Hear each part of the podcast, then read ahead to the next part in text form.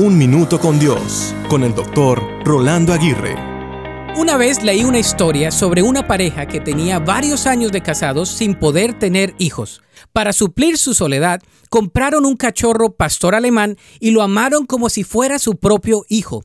El pastor alemán creció y llegó a ser un perro grande y hermoso.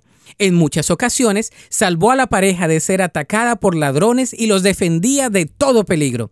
Luego de siete años de tener al perro, la pareja logró tener al hijo deseado de manera que su atención hacia el perro disminuyó.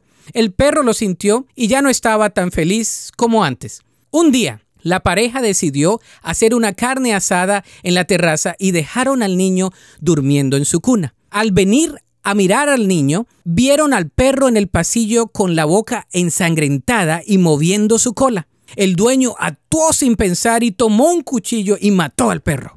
Luego corrió al cuarto del bebé y encontró a una gran serpiente degollada. Este padre lloró amargamente diciendo, he matado a mi perro fiel.